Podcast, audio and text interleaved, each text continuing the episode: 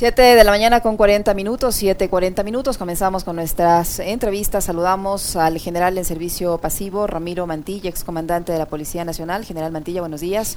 Bienvenido. Le acompañamos a Alexis Moncayo, quien le habla, Liceña Espinel. El general Mantilla nos acompaña vía telemática. El presidente de la República ha hecho algunos anuncios eh, respecto a una reestructuración total, ha dicho el presidente en su visita a la Escuela Superior de Policía, escenario del asesinato a manos de otro policía de eh, María Belén Bernal. Este es suceso que eh, lamentablemente afecta a la imagen de la Policía Nacional, la confianza, la credibilidad que esta institución tenía, eh, porque contradice el lema de la policía que es proteger y servir. El presidente ha dicho que se va a proceder con una reestructura total. Minutos antes, el nuevo ministro del Interior, el teniente coronel Juan Zapata, ha dicho que esta reestructuración no va a ser total, sino más bien dirigida a lo que es la formación en la Escuela Superior de Policía. ¿Quién debe llevar a cabo esta reestructura? Si es total, si es parcial, ¿debe ser alguien de la misma institución policial o debe ser alguien civil que le dé una mirada de, eh, derechos humanos? General, buenos días, bienvenido. Eh, buenos días, un saludo cordial a todos los que nos escuchan. Eh, bueno, es una situación muy complicada en la que actualmente está atravesando la institución. un descenso increíble de la confianza ciudadana en la institución y por este caso que realmente ha conmocionado a todos, ¿no? Eh, y, lamentable, sin embargo, hay algunas acciones que el presidente ha anunciado y la una ya el reemplazo del ex ministro Carrillo, ha designado al, teniente coronel Juan Zapata como nuevo ministro, pero sin embargo eh, hay un asunto que eh, todavía produce inestabilidad en la institución, que es el plazo que le dio el presidente al actual comandante general para que capture a, Cáceres, al asesino de María Belén. Los 10 días. Y los 10 días, y eso creo que se cumple, no sé, mañana o, este fin de semana. Entonces eso produce inestabilidad en el mando institucional. Los otros generales están pensando quiénes se quedan, quiénes se van, y esto molesta al interior y también no permite un trabajo eh, coordinado y, en paz y con la visión de, como decimos, de cumplir con, la misión institucional.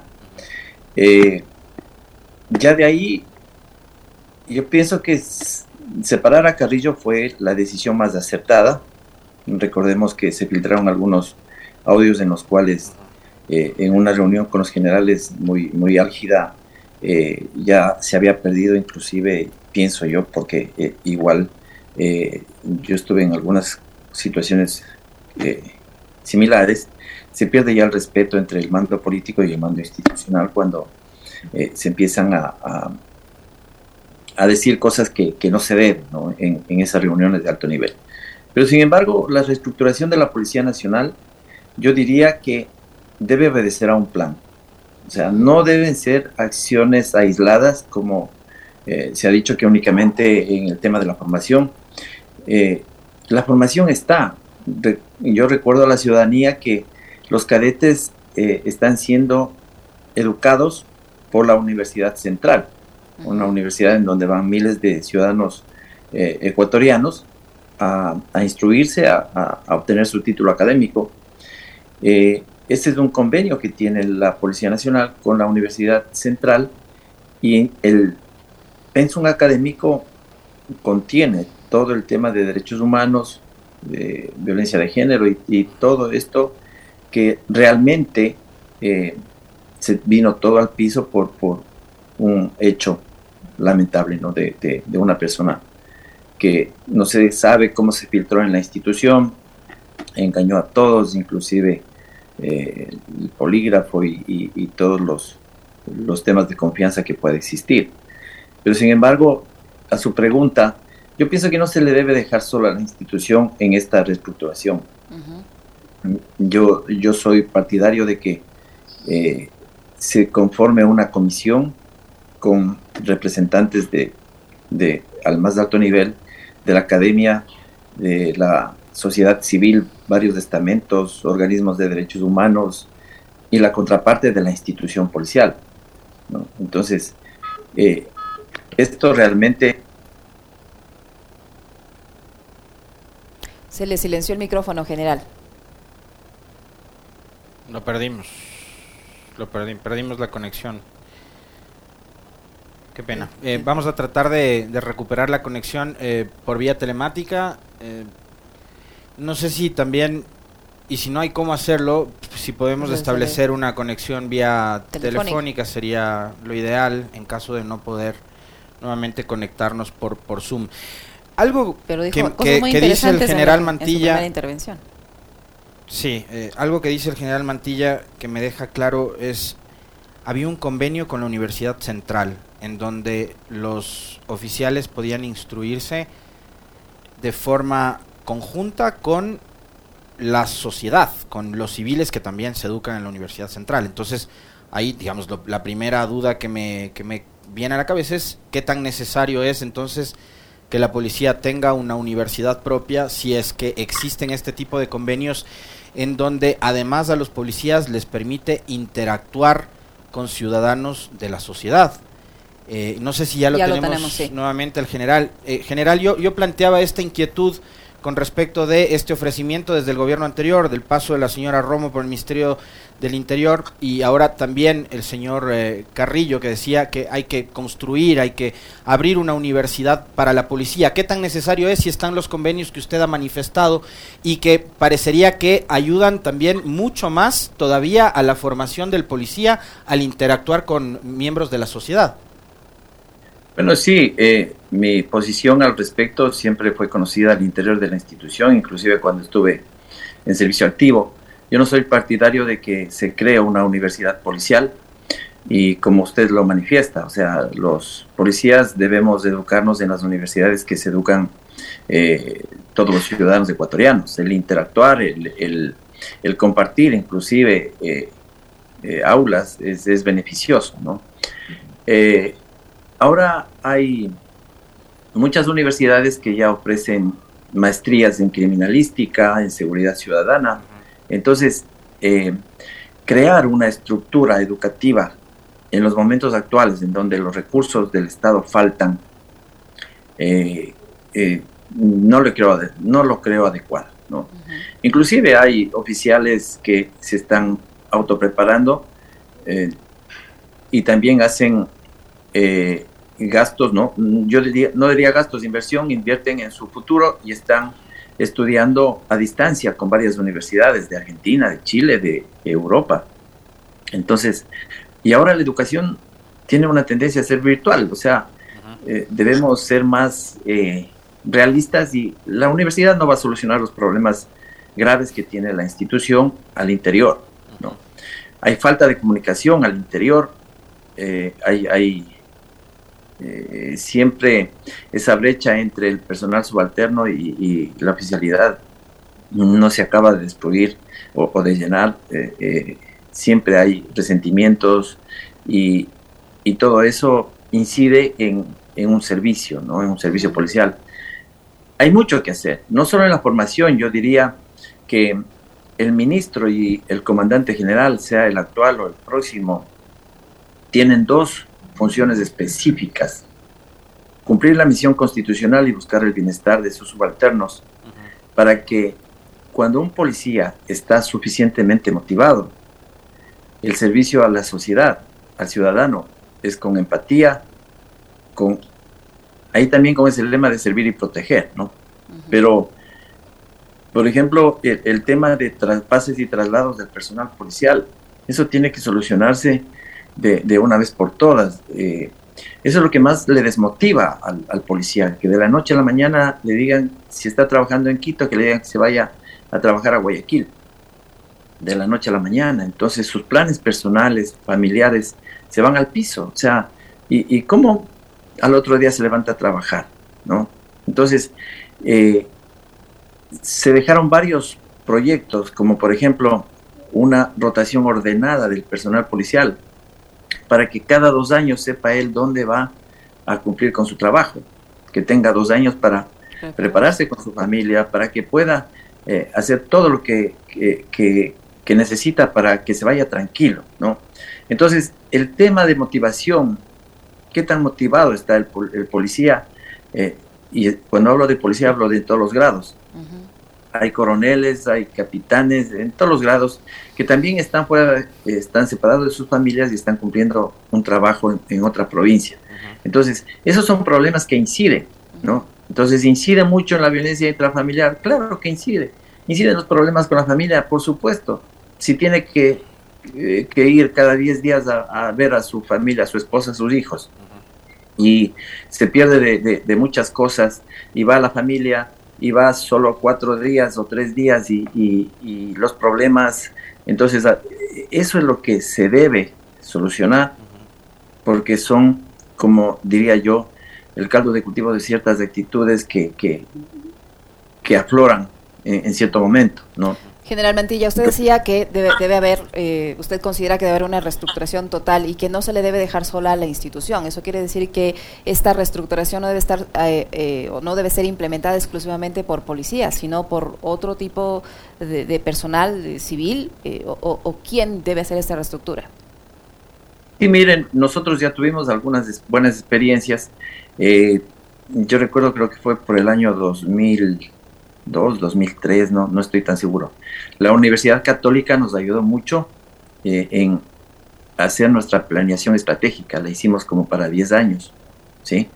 Entonces, una planificación, una planeación estratégica para 10 años, o sea, ¿cómo queremos verle a la Policía Nacional hasta el 2030? En donde participen todos los sectores de la sociedad representados, o sea, esto es importantísimo, conocer la visión de la ciudadanía, y también la visión institucional en todos los grados, en todos los estamentos de la institución. Y de ahí eh, empezar con el diagnóstico que ya se conoce, ¿no? empezar a mejorar todos estos pequeños problemas. Pero mm, yo soy partidario de que no se le deje solo al gobierno, a la institución eh, en esta tarea. General, eh, Licenia de entrada le planteaba eh, justamente la pregunta que tiene que ver con la reestructura y usted hacía, digamos, también un diagnóstico em, muy apegado a la realidad de lo que está pasando actualmente. Estos, estos anuncios del presidente, ¿cuánto abonan a la tranquilidad interna o cuánto abonan también a los malestares que usted ya ha manifestado, ¿no? Se filtraron audios que evidenciaron justamente, primero malestares, después desconfianza, y usted lo ha dicho con, con, mucha certeza también, en lo cual yo particularmente coincido.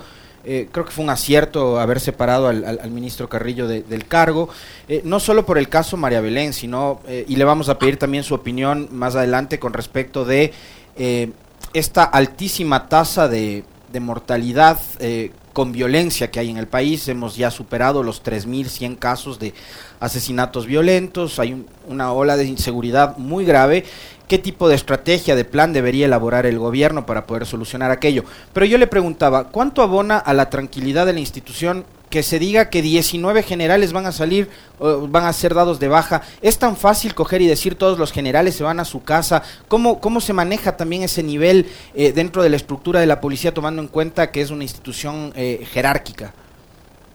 Bueno, yo en algunas entrevistas he manifestado que eh, el presidente no tiene asesoramiento eh, o, quien asesora no conoce cómo funcionan las instituciones como la Policía Nacional o Fuerzas Armadas. Eh, las leyes y reglamentos determinan estabilidad en la carrera policial. ¿no? Por eso hay, un, plan de carrera que es de ahora 43 años.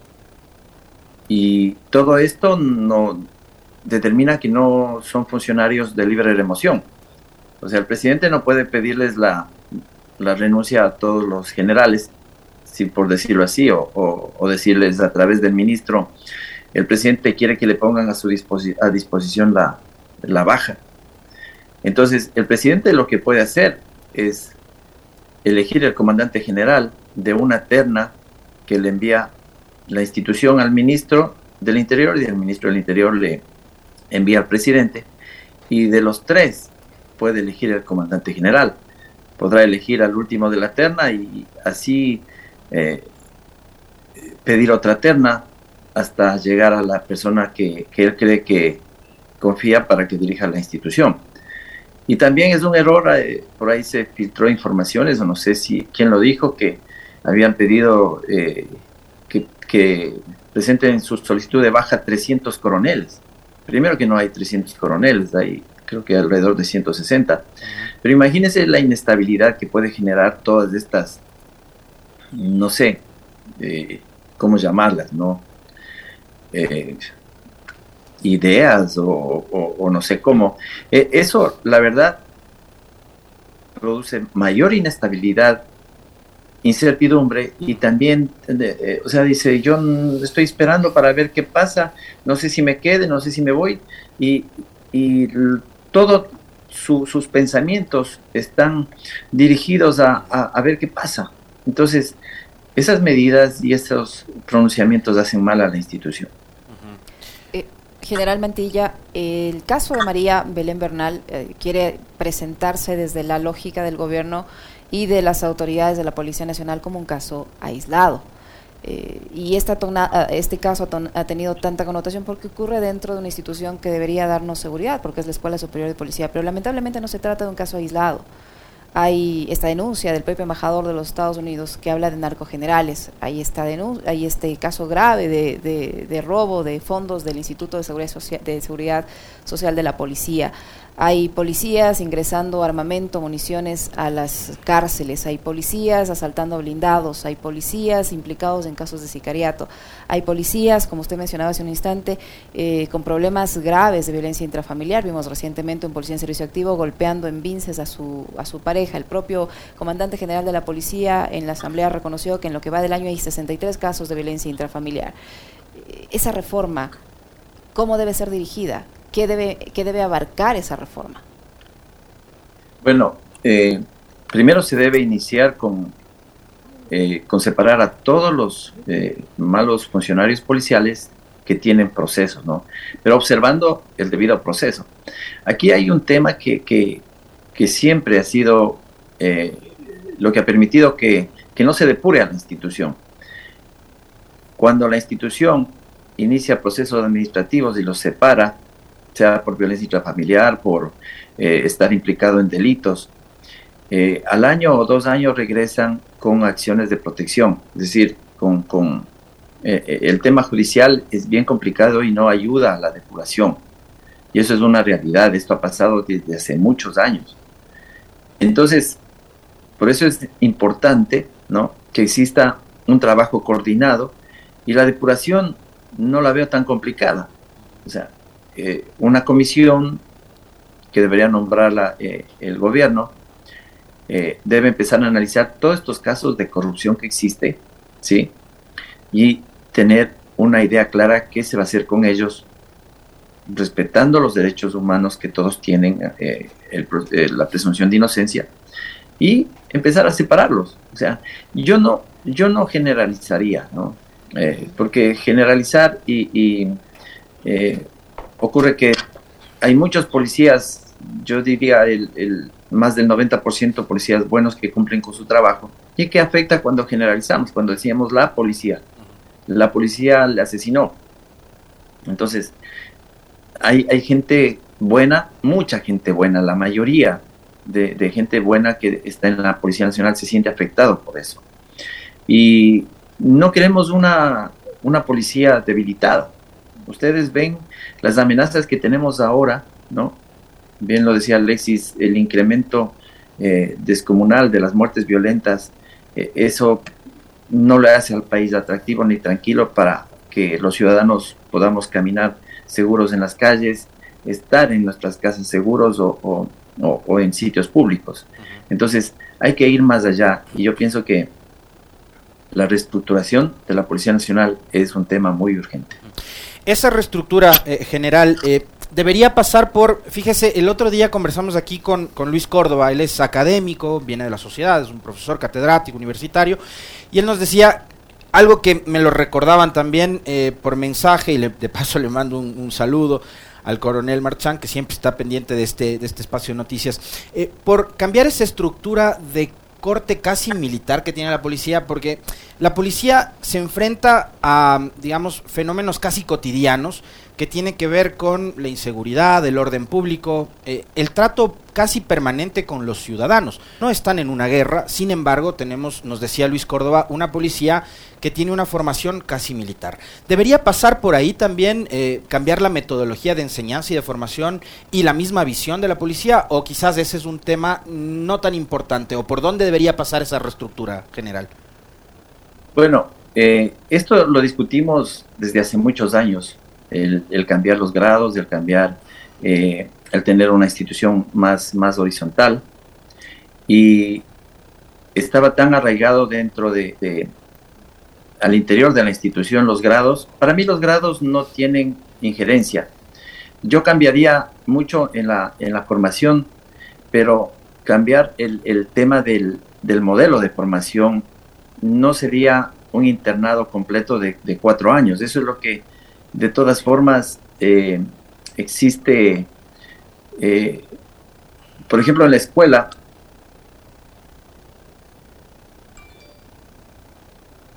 ¿Qué pasó? ¿Se nos cayó otra vez? Tenemos ahí, oh, se nos, se nos fue la señal del general Mantilla. Vamos a tratar de recuperarlo nuevamente. Se nos fue. Qué pena. Qué pena. Oye, la verdad es que eh, me ha dado mucho gusto conversar con el general Mantillo. Ojalá podamos retomar nuevamente la conversación porque me parece que tiene una, una visión... Interesante. Eh, una visión desde adentro, además conociendo a la institución eh, muy ciudadana. Sí, y, yo digo también hace una autocrítica, ¿no? No es de los, de los jefes policiales que no quiere ver más allá de sus narices, que reconoce que hay un problema. O que está preocupado únicamente de, la, imagen, institucional. reconoce que hay un problema y eso me parece absolutamente valioso. Recuperamos ya el contacto con el general Mantilla. Le escuchamos, general. Mil disculpas, mil disculpas. No se preocupe. Eh, Cambio de proveedor de Internet. yo pienso que, yo pienso que el, el problema viene desde ese... Eh, esa relación de poder de, cuatro años entre las promociones, ¿no? Estar cuatro años ahora eh, internados, un sistema de formación interno en, la institución. Eso también produce algunos eh, o sea, algunas diferencias, ¿no? Entre promociones y entre compañeros. Entonces, mire, un proceso de, me parece que en Estados Unidos, en donde el tema académico es importante, ellos hacen el proceso de selección y le envían a estudiar eh, los dos o tres años a una universidad y cuando ya tiene el tema académico aprobado, va un año a recibir la instrucción militar específicamente. Entonces, algo similar se podría hacer acá, que vaya a las universidades, estudien un régimen externo y cuando ya apruebe vaya a la policía a tener un año exclusivamente de formación policial. Entonces, algo, algo diferente tiene que hacerse en el tema de la formación. Es mucho tiempo, cuatro años, eh, dos años están los, los, los, que van a ser policías rasos, entonces desde ahí debería empezar un cambio, ¿no? Y, y ya lo otro, empezar eh, también, bueno, ahora la policía es visible por este caso de María Belén y por todos estos casos de violencia intrafamiliar, pero eh, yo pienso que la sociedad ecuatoriana necesita un cambio porque eh, tenemos que, mirar en las escuelas, en los colegios, en donde eh, los derechos humanos tienen que ser, y las familias más que todo, ¿no? Eh, o sea, cada uno, los padres en las familias somos responsables, padre y madre, de inculcar a nuestros hijos el respeto a los demás, a hombres y mujeres por igual. Entonces, nosotros no podemos, en muchas ocasiones en la policía no se puede cambiar en dos años eh, algo de la formación que viene ya de su hogar. Todos coincidimos en, esas cosas, aunque no parezca eh, o a mucha gente no le gusta lo que a veces uno dice, ¿no? O sea, nosotros reclutamos a los policías de la sociedad ecuatoriana, o sea, son ecuatorianos. Y si vienen con muchas taras o, o no hay un proceso de selección y reclutamiento adecuado, o sea, el polígrafo sí funciona en muchas ocasiones, o será que tenemos que cambiar eh, el examen psicológico ya con lo que pasó con Cáceres y tener un, proceso, un, un, examen psicológico con perfil criminológico, o sea, tratar de determinar si, eh, si, si a futuro va a ser violento o más violento, o tiene traumas o, psicopatías que están ocultas. Entonces, eh, todo eso va a ser muy complicado, pero sin embargo, yo pienso que la policía siempre es el referente de la sociedad y, tenemos que, cuidar a la policía, ¿no? Tenemos que apoyarla, tenemos que, eh, de todos los frentes, o sea, aquí no hay banderas políticas ni nada, pero yo sí creo que la policía necesita hoy más que nunca de la sociedad. De acuerdo. para finalizar rápidamente, General Mantilla, eh, ¿cómo cree usted, ha podido conversar con sus, con sus compañeros que aún están en servicio activo, cómo, cómo tomaron la designación del nuevo ministro del Interior? Eh, le pregunto eso porque él tiene un rango inferior al alto mando, ¿no? ¿Cómo, ¿Cómo, lo tomaron? ¿No hay malestar? Eh, ¿Cómo cree usted que pueden reaccionar ante las órdenes que les dará un, policía en servicio pasivo de menor rango? Bueno, aquí hay que diferenciar eh, el mando político del mando institucional, ¿no? O sea, la, relación del ministro es con el comandante general y eh, la, la, función principal que tiene que hacer el ministro Zapata es coordinar el trabajo de la Policía Nacional con el resto de instituciones, con policía, con fiscalía, eh, eh, con función judicial y con rehabilitación social. Entonces, y también trabajar mucho en el tema de política pública. Aquí desde hace muchos años no hay política pública que ayude a disminuir el delito y la violencia. No hay prevención, solo se ha apuntado al, tema de la estrategia de mano dura. Eh, procesos y, decretos de excepción que lo que hacen es aumentar la, población carcelaria, no soluciona el problema. ¿Por qué? Porque la, delincuencia, el delito y la violencia eh, son fenómenos sociales y con solo más policías, más militares en las calles no se va a solucionar. Entonces, el enfoque integral que debe tener el gobierno con una planificación adecuada a corto, mediano y largo plazo es lo que va a permitir seguir avanzando de la noche a la mañana no se, no se cambian eh, los jóvenes que, están en, los sitios suburbanos en donde eh, tienen como único modelo a los tiguerones o a los lobos de la costa. Y, eso está pasando. O sea, hay que nuevamente recomponer el tejido social. Y eso se trabaja con prevención, se trabaja en territorio. Yo pienso que los, los GATS los gobiernos autónomos descentralizados en todos los niveles de gobierno deben tener la competencia de seguridad ciudadana para la prevención del delito y la violencia, pero con presupuesto. No puede ir el gobierno central a trabajar en, en Socio Vivienda 2 o en el Guasmo de, Guayaquil a trabajar con, jóvenes. Eso debe hacerle los municipios, pero con presupuesto. Pero lamentablemente no hay eh, es difícil romper ese paradigma de que la mano dura, más policías, más armas, más cámaras, va a solucionar el problema de la inseguridad. Y eso no es así. Que tenemos una sociedad eh, bastante punitivista, ¿no? Ahora, yo para cerrar, quiero pedirle brevísimo un comentario eh, general con respecto de dos anuncios del, del, gobierno. Uno, la demolición del famoso castillo Grayskull. Y si usted quiere también hacer un comentario ahí sobre lo que usted conocía de, este, de este predio. Eh, y lo otro, el haber designado a una mujer como directora de la Escuela Superior Policial, eh, lo cual parecería que es una medida eh, bastante coyuntural, ¿no? que obedece únicamente a, lo que se comenta ahora mismo en, redes sociales. Por favor, brevemente, un comentario sobre estos dos temas particulares, general. Ya, el castillo de Grayskull no está el castillo, es un edificio normal donde los oficiales tienen su habitación para donde se hospedan cuando tienen guardia y cuando se quedan eh, en la escuela de servicio, cuando están ejerciendo control o, el servicio de semana o guardia. Es un edificio normal y, tiene medianas comodidades. Derrocarlo no tiene objeto, ¿no? O sea, todo el dinero que se invertiría ahí, eh, inviértalo en educación, en la escuela mismo. En la escuela hay muchas falencias, falencias, por, ejemplo, hacerle una escuela más segura con tecnología. No hay presupuesto para eso. Entonces la escuela está funcionando con presupuesto mínimo. Entonces eso no puede ser. Ahora los cadetes tienen que pagar la alimentación y que tienen que pagar muchas cosas que antes no se pagaban. Con respecto eh, el, otro tema, me parece que el exministro Carrillo fue el que dispuso que vayan eh, cuatro oficiales, ¿no? Eh, eh, el grado de coronel y tenientes coroneles, me parece, a dirigir la escuela. O sea, eso no va a cambiar nada. no, no, no sé por qué razón lo, lo hicieron, pero recordemos si hay equidad de género y, todo este tema, hay, allá hay 850 cadetes hombres y me parece que 250 o 300 mujeres. Lo que sí debe ser es limitar más el, las áreas compartidas, ¿no?